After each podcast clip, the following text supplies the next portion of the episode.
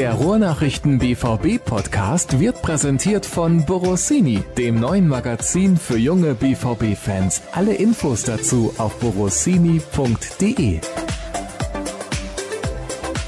Wir starten durch am Weltkrokettentag in Episode 148 des BVB Podcasts der Ruhrnachrichten. Schön, dass ihr eingeschaltet habt. Wusstest du, Flo, dass heute so ein Feiertag ist? Man würde es mir zutrauen, aber ich muss gestehen, nein, wusste ich nicht. Also ich weiß nur, dass Weiberfastnacht heute ist, aber da ist mir der Weltkrokettentag fast schon lieber. Aber in dem Zusammenhang kann ich auch darauf hinweisen, beim nächsten Weltkrokettentag müsstest du da mit dem Kollegen Sascha Klaverkamp sprechen, weil der ist richtig fanatisch bei oh. Kroketten mit Mayonnaise. Du magst keine Kroketten? Doch. Es gibt ja wenige Sachen, die ich nicht mag, aber Kroketten würden jetzt nicht in meinen Top 5 auftauchen, sagen wir es so. Hm, interessant. Da muss ich natürlich direkt mal nachfragen, als mhm. investigativer Journalist, was magst du denn nicht? Mmh, Kohlrabi mag ich nicht und Sellerie mag ich nicht. Würde mir jetzt spontan einfallen. Aber das sind eigentlich zwei Klassiker der deutschen Küche. Hausmannskost. Nun ja, ich kann es nicht ändern. Na gut, dann hätten wir das jetzt auch erfahren. Haben wir ja jahrelang darauf hingearbeitet, dass wir das mal endlich wissen. Und jetzt kommt der Themenüberblick. Liebe Hörer, wir beschäftigen uns natürlich mit Fußball und bleiben nicht beim Essen hängen, auch wenn das unser Lieblingsthema ist eigentlich.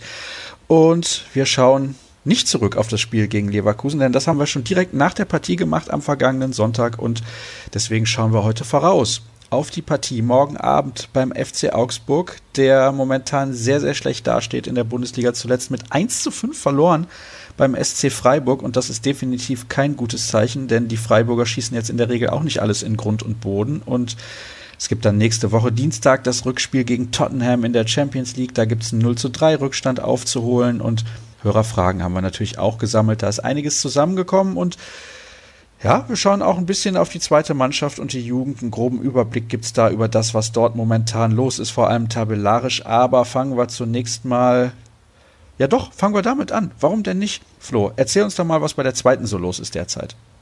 Ja, es gab einen historischen Sieg am Wochenende. Ein 2 zu 0 bei der U23 von Fortuna Düsseldorf.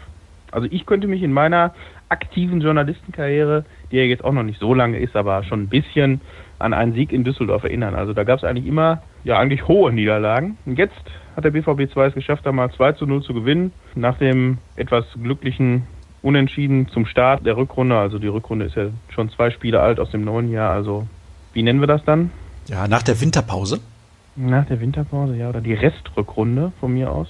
Ja, also nach dem Unentschieden zum Auftakt, was ja nicht so berauschend war, ein 2-0 in Düsseldorf und man hat sich jetzt, glaube ich, auf den dritten Tabellenplatz wieder verbessert. Also sieht da ganz gut aus, aber hatten wir ja, glaube ich, in der letzten oder vorletzten Episode schon mal angesprochen. Ist, glaube ich, eine ziemlich entspannte Rückrunde für den BVB 2. Also kann nicht mehr viel passieren, weder nach oben noch nach unten. Zwei Leistungsträger ja abgegeben in der Winterpause, einen neuen Spieler dazugeholt, der auch jetzt getroffen hat, gerade in Düsseldorf, er kam von Düsseldorf. Das passt da also. Und von daher ist jetzt einmal spielfrei am Wochenende. Ich weiß nicht, ob das karnevalsbedingt ist. Die Regionalliga pausiert auf jeden Fall und dann geht's kommende Woche gegen Rödinghausen zu Hause weiter. Freitagabend keine Parallelansetzung, also wer Interesse an der U23 hat, der hat da eine gute Chance, sich die mal anzugucken.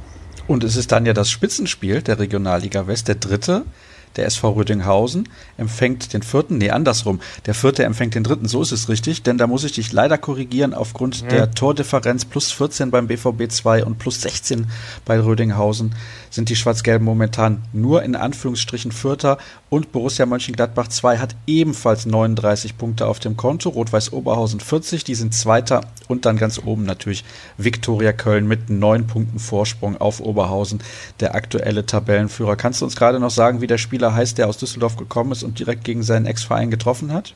Duman, oder? Das weißt du besser als ich. Ja, doch, doch. Ich könnte auch nochmal nachgucken, wenn es unbedingt nötig ist. Ja, kannst du machen, natürlich. Und dann wissen wir auch da Bescheid.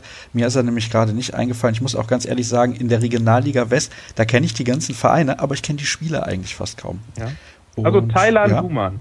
Okay. Jetzt mal Chronistenpflicht erfüllt. Der Name lag mir noch nicht so gut auf der Zunge, weil er eben neu ist. Und ja, aber jetzt weiß ich's und du auch und alle wissen es. Sergio Gomez hat da übrigens mal wieder gespielt und der ist ja sowieso sehr beliebt bei den Hörern. Da gibt es immer mhm. Leute, die dazu fragen, wie sieht es denn bei ihm aus und wie macht er sich im Training. Und was diese Trainingsgeschichte angeht, da ist es natürlich ja, wirklich wirklich sehr, sehr schwierig. Wir hatten da in den letzten Ausgaben häufiger drüber gesprochen, dass ihr ja gar nicht die Möglichkeit habt, überhaupt das Training zu sehen. Aber ihr müsst ja trotzdem hinfahren. Ist irgendwie auch blöd.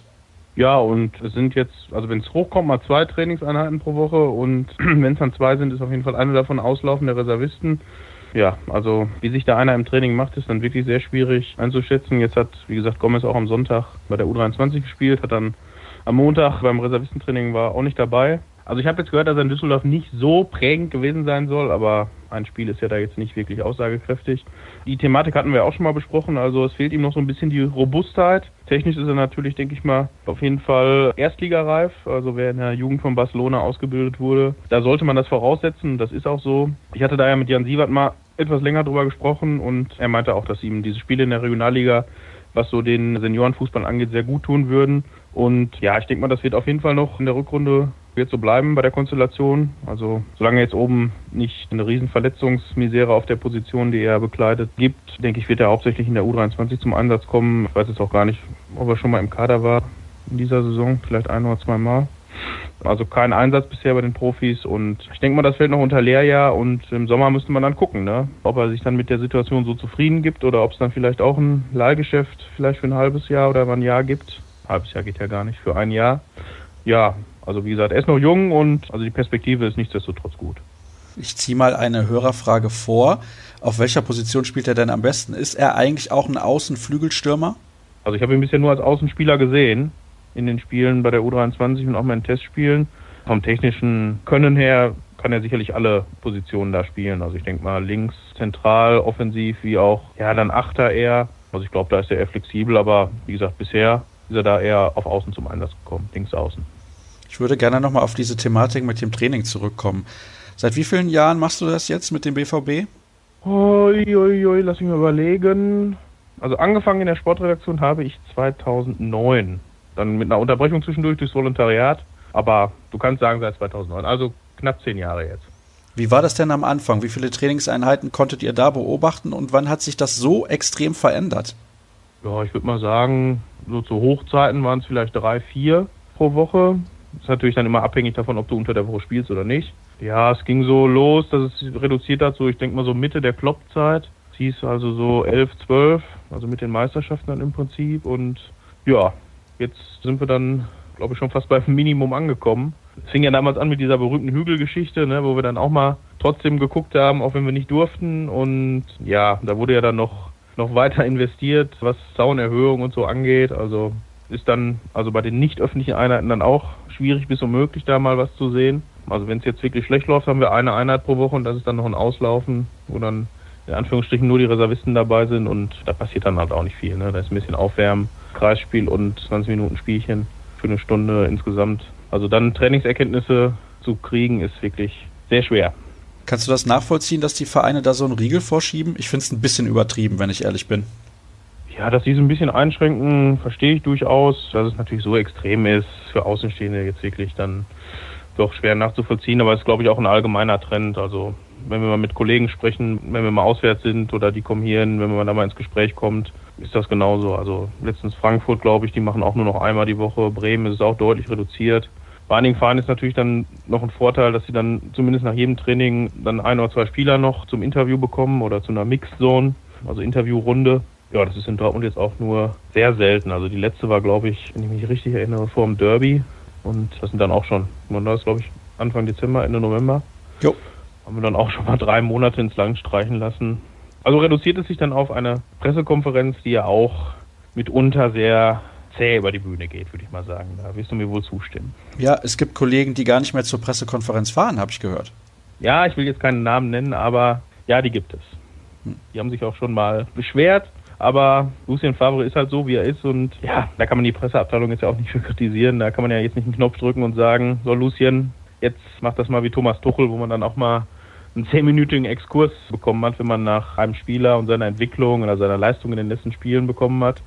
Bei ihm ist es halt eher das Gegenteil und ist natürlich für uns mitunter ärgerlich, aber lässt sich jetzt erstmal nicht ändern. Wir versuchen trotzdem damit zu arbeiten. Ja, das ist eben das Problem. Aus nichts kann man auch nichts machen.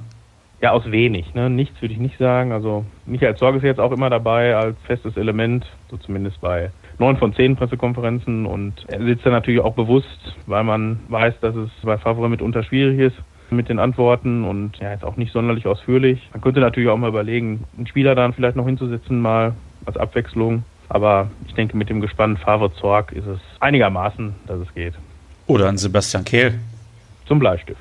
Das würde gehen. Sehr gut. Dann haben wir da noch ein schlechtes Wortspiel auch eingebaut, ganz mhm. nebenbei. Und was kannst du uns sagen zur A- und B-Jugend? Beziehungsweise heißt ja gar nicht A- und B-Jugend, Entschuldigung. Ja, offiziell heißt es, glaube ich, nur A- und B-Union Bundesliga. Umgangssprachlich ist es nur noch U17 und U19. Wie du möchtest. Ja, aber um auf die Frage zurückzukommen, es sieht eigentlich ganz gut aus. Beide sind Tabellenführer. Die U19 hatte die Tabellenführung temporär verloren für einen Spieltag, aber jetzt am vergangenen Wochenende haben sie zurückerobert. Konkurrenz hat ein bisschen gepatzt. Also zurzeit alles wunderbar. U17 würde ich noch ein bisschen stärker einschätzen als die U19, wobei ein Vergleich ja da immer ein bisschen hinkt. Aber ich würde schon sagen, also die Chancen, dass dieses Jahr ein Titel nach Dortmund wandert, ist bei der U17, denke ich mal, ein bisschen höher als bei der U19. Also man hat jetzt gerade mit der Rückrunde begonnen. Ich glaube, die U19 hatte drei Spiele, die U17 zwei. Und ich war ja mit Dirk vorletzte Woche beim Derby in Schalke und ja, das war schon recht imposant, was die U17 da gespielt hat. 5 zu 0 in einem Derby und also wenn sie da, stand ja schon zur Halbzeit 4-0 und wenn sie da durchgezogen hätten, was sie jetzt nicht mehr gemacht haben, in den zweiten 40 Minuten hätte das auch zweistellig enden können. Ist dann 5 zu 0 ausgegangen und ja, also das war natürlich das erste Pflichtspiel im Jahr, dann schon ein sehr imposanter Start. Jetzt haben sie sich gegen Paderborn, die sind glaube ich vorletzter, etwas einen abgebrochen, aber auch 2-0 gewonnen. Also ja, da ist durchaus mit beiden Mannschaften in der Endrunde zu rechnen, die ja dann, ich glaube, die U19 ist ein bisschen eher fertig, Ende Mai und oder Mitte Mai. Und die U17 spielt, glaube ich, bis Anfang Juni. Also da ist durchaus wieder was zu erwarten. Ja, das wäre natürlich schön, wenn wir da über Titelgewinne der U-Mannschaften sprechen könnten hier im Podcast oder vielleicht sogar mal zu einem Finale fahren, je nachdem, wo das dann ausgetragen wird. Das kommt immer drauf an. Also dafür ja, lohnt es sich durchaus, auch mal quer durch die Republik zu fahren. Das ist ganz logisch. Aber hier im Podcast kommt es immer darauf an, ob sich der Aufwand dann rentiert. Wobei, da bekommt man ja sicherlich auch mal die ein oder andere Trainerstimme. Das ist dann auch sehr, sehr interessant. Ist ja auch erschreckend, die Schalker B-Jugend, wie schlecht die geworden ist. Naja, ich dachte immer, die Schalker machen so gute Jugendarbeit. In welchem Stadion beziehungsweise an was für einem Platz haben die da gespielt? Wie viele Zuschauer waren da beim Derby? Also die haben jetzt in dem Fall in Gelsenkirchen-Ückendorf gespielt. Also normal spielen die am Schalker Trainingsgelände. Das ist ja auch relativ imposant mittlerweile. Wird ja auch noch groß umgebaut und die haben da jetzt auch einige gute Plätze zur Verfügung, aber aufgrund der Konstellation und der Stärke des BVB ist man dann wohl eher auf den nicht ganz so guten Rasen in Ückendorf gegangen. Der war aber doch einigermaßen, also zumindest zu Beginn des Spiels. Da war jetzt ja davor die Wochen gar nichts. Nach dem Spiel, wenn man da mal drüber gegangen ist, war er dann schon recht umgepflügt. Also es war jetzt etwas taktischer Natur. Also man wollte, dass der BVB nicht ganz so gut kombinieren kann, aber aufgrund des Ergebnisses merkt man, hat nicht so wirklich geklappt. Ja, ansonsten klar, wenn man dann so ein Ergebnis hat und ich glaube U17 von Schalke ist irgendwo im Mittelfeld, Sechster oder Siebter, aber ist natürlich jetzt schwer von, von außen zu beurteilen, dass man, wenn man nur die Ergebnisse sieht. Aber es ist, glaube ich, einiges im Argen, auch was Finanzen angeht. Es gibt ja auch immer wieder Berichte mit der U19, dass da versprochene Gelder irgendwie nicht geflossen sind, weil die halt bei den Profis gebraucht werden ja, muss man jetzt mal gucken bei Schalke. Da ist ja auch jetzt gerade einiges los und also ich glaube, Schalke hat sich auch immer durch eine gute Jugendarbeit ausgezeichnet und da wird auch der Anspruch sein, das wieder besser zu machen. In Dortmund kann man da ja auch ein Lied von singen. Vor fünf Jahren oder sechs Jahren sah das ja auch ganz anders aus. Ja, aber Gott sei Dank hat sich da einiges getan und wir wissen ja, dass doch einige Spieler den Sprung auch in den Profifußball geschafft haben in den letzten Jahren. Dann kommen wir jetzt zu den Hörerfragen. Da sind tatsächlich einige eingegangen und ein paar beschäftigen sich dann auch mit den beiden Spielen, die jetzt anstehen gegen Augsburg und gegen Tottenham. Ich möchte aber zunächst die anderen Fragen mal mit reinnehmen. Und zwar weiß man schon, ob wer von den verliehenen Spielern auch gekauft wird nach Ende der Leihe. Habt ihr die Spieler im Blick in Bezug auf deren Leistung bei den Vereinen? Also ich weiß nur, André Schürle, der könnte zurückkommen, wenn Fulham absteigt. Könnte ist jetzt auch noch charmant ausgedrückt, ne? Hört sich jetzt so positiv an.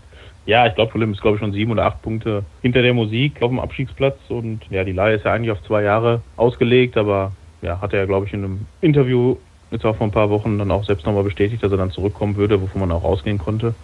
Ja, ich bezweifle es, dass André Schule jetzt nochmal Pflichtspiele im BVB-Trikot machen wird, aber klar, man hätte ihn dann wieder im Kader und er Fulham jetzt auch ein paar auch schöne Tore geschossen, aber spielt er jetzt auch nicht die Sterne vom Himmel, von daher müsste man dann zusehen, dass man ihn irgendwie dann andersweitig an den Mann bekommt. Ansonsten haben wir ja, glaube ich, noch insgesamt sieben oder acht Leihspieler.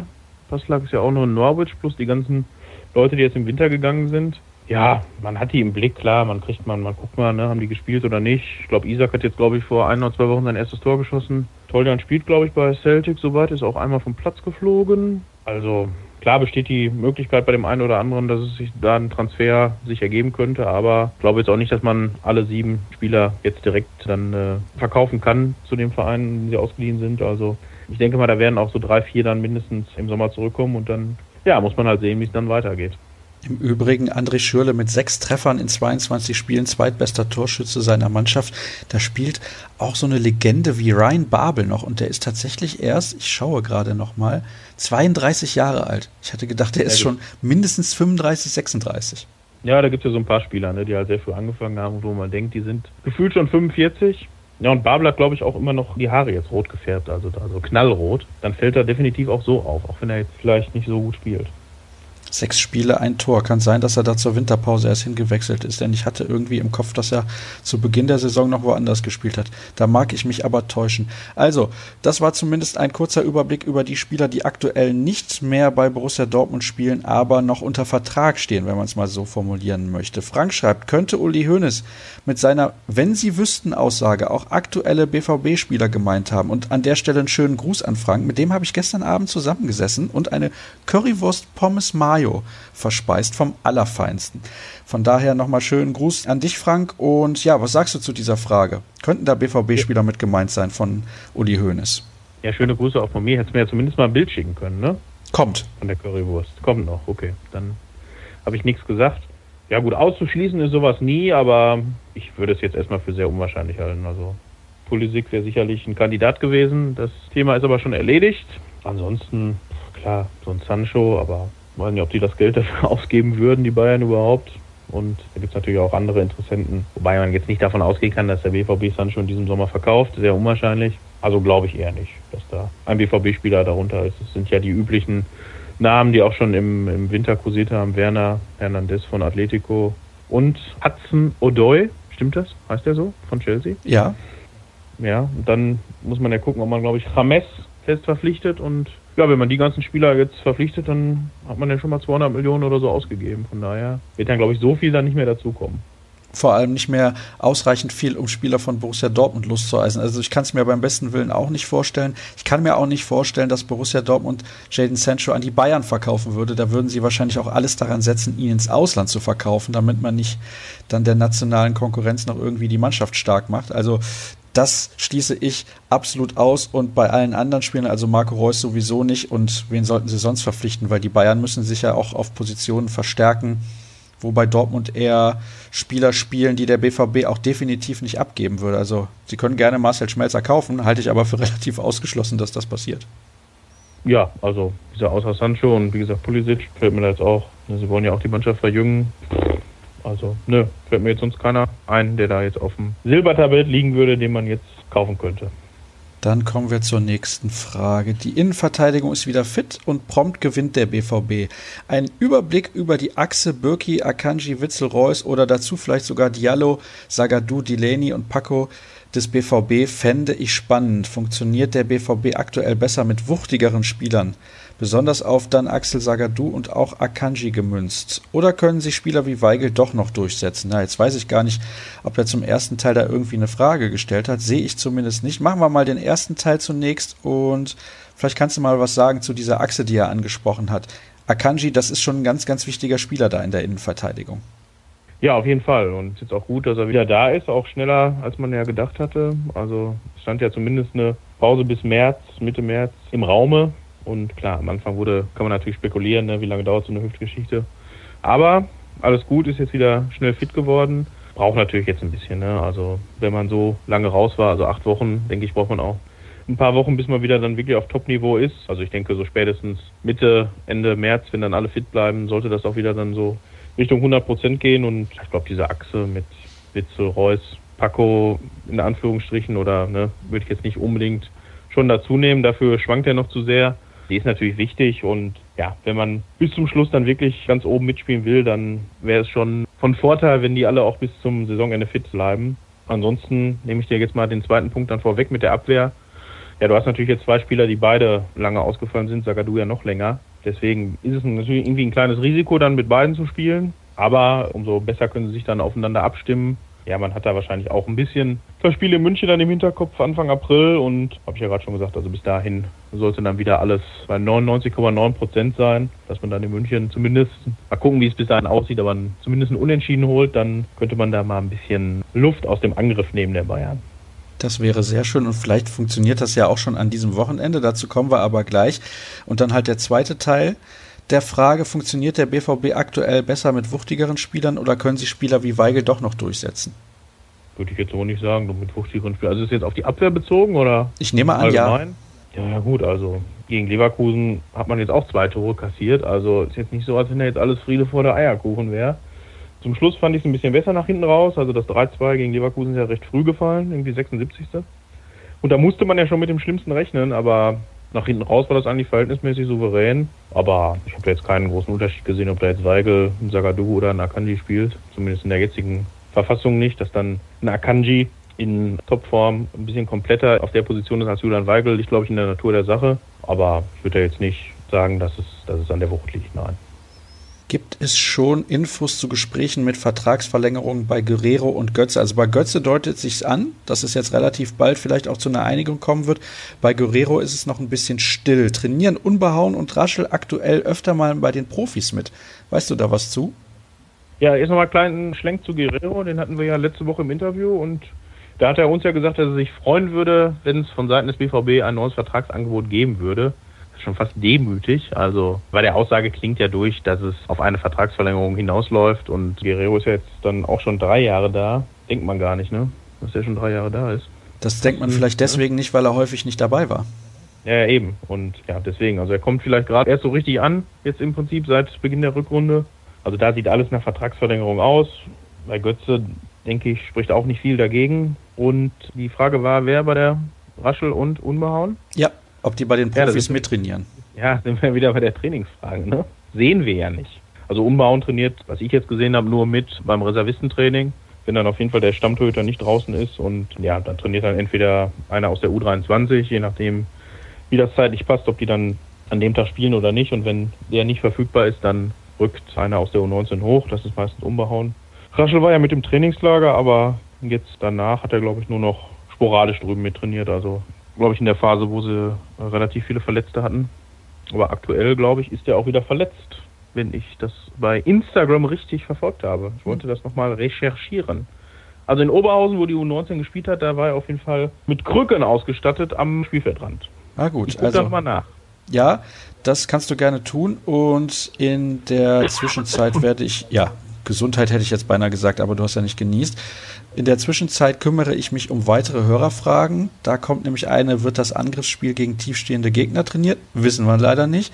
Wie macht sich Gomez im Training und was ist seine beste Position? Die haben wir ja eben schon beantwortet. Warum ernährt sich Florian so unausgewogen? Wer fragt das? Das fragt bei Twitter at Jason1983. Ich glaube, er ist geboren 1983, ist aber nur eine vage Vermutung meinerseits. Wird direkt blockiert, der Kollege. Hm. Seine Unverschämtheit unausgewogen. Äh, nie gehört. Also unausgewogen würde ja bedeuten, mal ernährst du dich gut. Ja, eben. Und das am Weltkokettentag. Also wirklich. Also beim nächsten Mal weiß ich nicht, ob ich von ihm noch Fragen annehmen kann. Was haben wir denn hier noch? Hand aufs Herz, packt es der BVB mal wieder diese Saison? Möchte René gerne wissen. Also vor Beginn der Rückrunde, nach dem Trainingslager, hätte ich eher gesagt nein, vom Gefühl her. Mittlerweile würde ich sagen so 50-50. Ja, das ist also aber der, eine Wischiwaschi-Aussage. Ja gut, es weiß ja keiner. Was sagst du denn? Also ich würde jetzt, ja, also der Bayern-Angriff ist ja jetzt auch, ja, wenn man die letzten Spiele der Bayern gesehen hat, klar, in Liverpool war es ganz gut, aber in Augsburg und gegen Berlin, das habe ich jeweils ganz gesehen, also das war schon sehr mau. Ja gut, Dortmund war jetzt auch nicht besser, klar. Wenn man in Nürnberg 1 gewinnt, dann ist das, wie es zustande kommt, dann letztlich auch egal.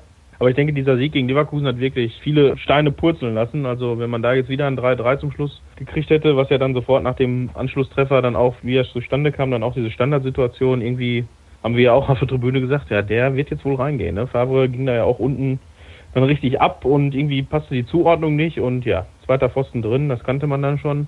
Ja, und dann kam natürlich die Erinnerung an Hoffenheim hoch, aber man hat es wie gesagt gut verteidigt und da ist, glaube ich, viel Erleichterung auch bei gewesen und jetzt kann man in Augsburg den Spieß dann mal umdrehen. Ne? Also mit einem Sieg sechs Punkte und die Bayern am Samstag in Gladbach.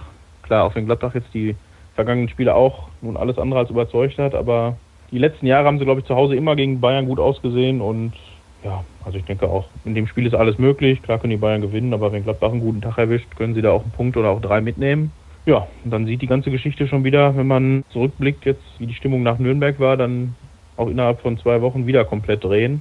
Aber ich denke, es bleibt bis zum Schluss auf jeden Fall spannend. Klar, dieses Spiel in München, wo wir gerade schon drüber gesprochen haben, das wird schon wegweisend sein, weil es ja auch dann zu einem Zeitpunkt ist, was kann der 28., 29. Spieltag, je nachdem in welche Richtung es geht, wenn Dortmund dann da gewinnen sollte, was ja jetzt auch nicht ausgeschlossen ist, dann könnte es zugunsten des BVB schon entschieden sein.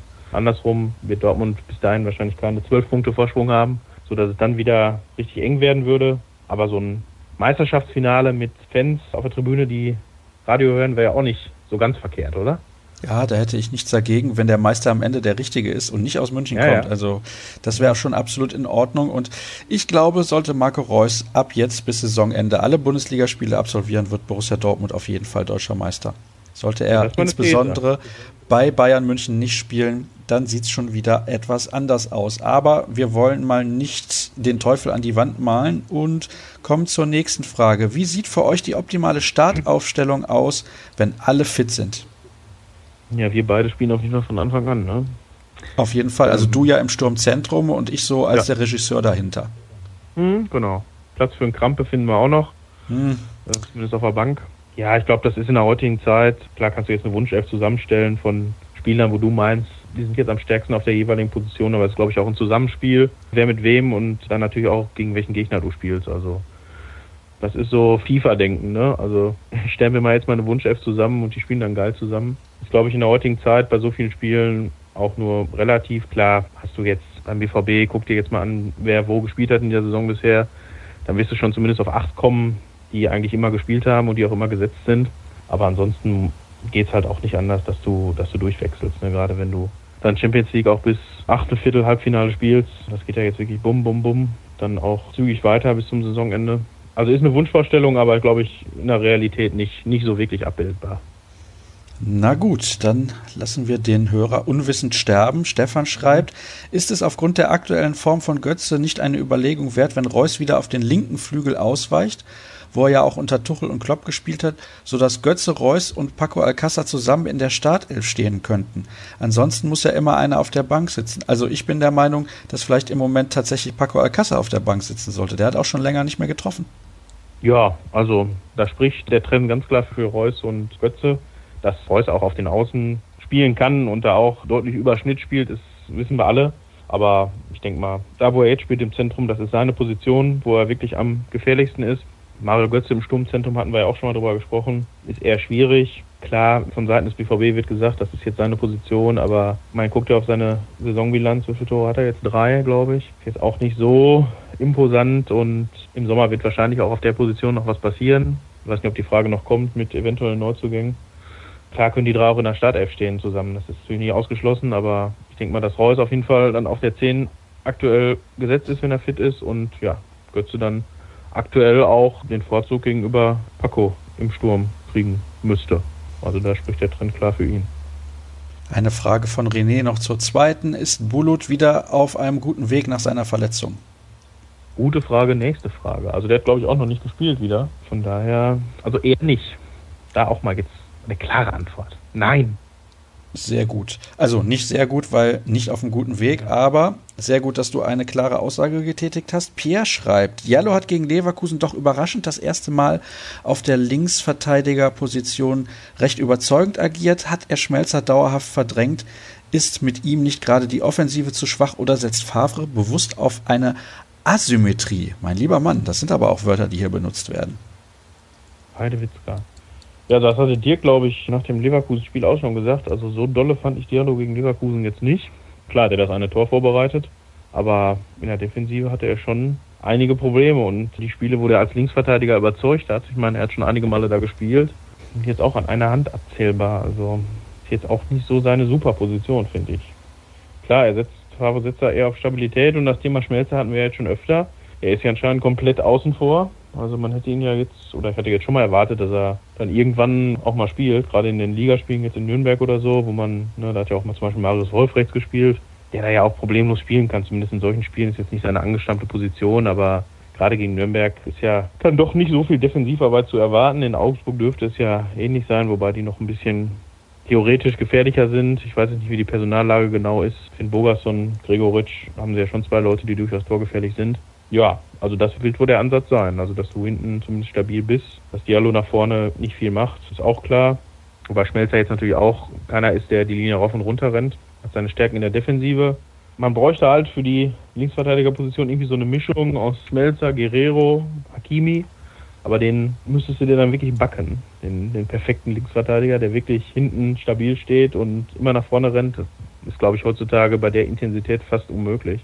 Von daher, wie gesagt, wird Favre diesen Ansatz haben, dass mit Diallo dann hinten defensiv stabil stehst und nach vorne muss es dann halt das Mittelfeld richten. Dann haben wir noch eine Frage von Flo, die ich gerne in die nächste Sendung mit reinnehmen möchte. Und eine zu Marcel Schmelzer. Da haben wir im letzten Podcast auch ein bisschen was zu gesagt. Du hast auch gerade erklärt, wie das da aussieht auf der Linksverteidigerposition. Die Situation rund um Marcel Schmelzer werden wir auch in den nächsten Wochen nochmal thematisieren. Sieh uns das nach. Flo, also at Chicago Flori bei Twitter heißt er, aber er weiß, dass er gemeint ist eine Frage gibt es natürlich noch, die wir eigentlich komplett nicht ernst nehmen können. Wann gibt es bei Grobe wieder Met? War das jemals aus? Das weiß ich nicht. Ich war noch nie bei Grobe. Wieso warst du noch nie bei Grobe? Weil es hier in Solingen keinen Grobe gibt. Da würde ich mal recherchieren, woran das liegt. Also ich kann beim nächsten Mal nochmal fragen und ihm dann gerne antworten. Aber ein Met-Mangel bei Grobe wäre mir neu. Das wüsstest du natürlich sofort, wenn es da kein Met mehr geben würde. Das wüsste ich, ja. ja. Dann kommen wir jetzt zu den beiden nächsten Spielen, die wir im restlichen Verlauf dieser Sendung noch kurz besprechen möchten. Und da kommt eine Frage von Urs und auch von einem anderen Hörer, die beide im Prinzip sagen, lass uns doch Tottenham lieber abschenken. Nicht, dass sich noch wichtige Spieler verletzen. Die Meisterschaft ist wichtiger, als dann im Viertelfinale vielleicht auszuscheiden gegen einen starken Gegner. Wie siehst du das denn? Ja, klar kann man das so sehen. Wäre jetzt nicht meine Herangehensweise und wird auch nicht die Herangehensweise des BVB sein. Also wenn man Tottenham, ich weiß nicht, wer das Spiel gestern gesehen hat bei Chelsea, da waren sie jetzt, gut, desolat will ich nicht sagen, aber dann doch sehr enttäuschend. Ich glaube, kein einziger Torschuss und ja, dann auch ein Slapstick, Eigentor zum 0 zu 2, langer Ball und Abwehrspieler hat ihn dann am Fuß, wartet aber, oder hat ihn theoretisch am Fuß, wartet dann auf den Torhüter und schießt dann ins eigene Tor, weil dann die Abstimmung nicht stimmt. Also, wenn man sie gestern gesehen hat, kann man zumindest glauben, dass Dortmund noch eine theoretische Chance hat. Die ist natürlich relativ klein, das ist klar also wenn man die Wahl hätte, ne, wenn jetzt wirklich die Wahl käme, willst du nach Champions League ins Viertelfinale oder die deutsche Meisterschaft, dann würde ich jetzt auch die Meisterschaft nehmen, aber so einfach ist es ja nun mal nicht. Und nur weil du keine englischen Wochen mehr hast, dass du dann eine bessere Leistung bringst am Wochenende, ist zwar jetzt nicht unwahrscheinlich, aber auch nicht in Stein gemeißelt. Und man weiß jetzt auch nicht, wenn die Bayern gegen Liverpool ausscheiden, ist das jetzt besser für Dortmund oder schlechter? Da kann man sich auch drüber streiten. Von daher, also ich bin der Meinung, gegen Tottenham volle Kanone. Du musst halt mindestens drei Tore schießen. Gut, wenn er eins kriegst, dann ist es wahrscheinlich vorbei. Aber man sollte da nichts unversucht lassen, dann mit einer relativ offensiven Aufstellung dann dort noch dieses Wunder von Dortmund mal wieder zu schaffen. Ja, also es kann passieren. Ich bleibe bei meinem Tipp, der BVB wird mit 4 zu 1 gewinnen. Seid ihr auch der Meinung, dass die Partie in Augsburg eine große Chance für eine Trendwende bietet? Wenn der BVB gewinnt, steht Bayern in Gladbach gehörig unter Druck und ein Sieg beim angeschlagenen FCA muss drin sein. Zwar werden die Augsburger ähnlich wie der FCN Beton anrühren, aber der BVB kann ja wieder auf die Achse zurückgreifen, die in der Hinrunde solche Teams fast immer geknackt hat. Du hast eben schon ein bisschen darüber gesprochen, was ein Erfolg in Augsburg bedeuten könnte, auch für das Spiel der Bayern in Gladbach, aber sehe ich genauso. Also Trendwende, das ist das passende Wort dafür.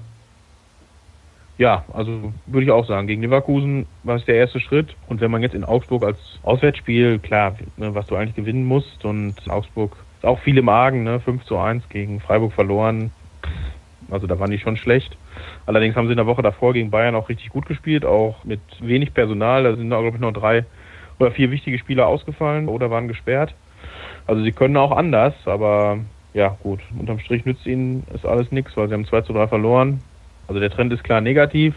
Andererseits hat der User auch richtig gesagt, in Nürnberg wurde Beton angerührt und das hat geklappt. Also da hat Dortmund nun gar keine Lösung gefunden. Ja, und ob dann Marco Reus gegen Augsburg direkt wieder in der Startelf steht, wage ich ein bisschen zu bezweifeln. Also ich würde eher jetzt tippen, dass er irgendwie nach 16 Minuten reinkommt. Muss man mal sehen. Nichtsdestotrotz ne, sollte man dieses Spiel gewinnen und dann haben wir ja gerade schon besprochen, liegt der Druck bei den Bayern ganz klar. Und in Gladbach ist nicht ohne. Das ist absolut richtig und ich schaue mal auf die weiteren Ergebnisse von Augsburg vor dem Spiel auch gegen die Bayern. 0 zu 4 verloren bei Werder Bremen, dann gab es einen 1 zu 0 Erfolg auswärts bei Holstein Kiel im Achtelfinale des DFB-Pokals, 3 zu 0 zu Hause gewonnen gegen Mainz, davor 0 zu 2 in Gladbach und 1 zu 2 zu Hause verloren gegen Fortuna Düsseldorf. Die Fortuna spielt allerdings eine sehr, sehr starke Rückrunde, aber also machen wir uns nichts vor, egal wer da jetzt bei Augsburg noch fit wird, der BVB muss mit drei Punkten nach Hause kommen. Ja, und wenn du Meister werden willst, sowieso. Da gibt es keine zwei Meinungen. Das wird auch gelingen, oder nicht? Ja, ich gehe davon aus. Also gut, habe ich von Nürnberg natürlich auch gedacht und eigentlich haben das alle gedacht.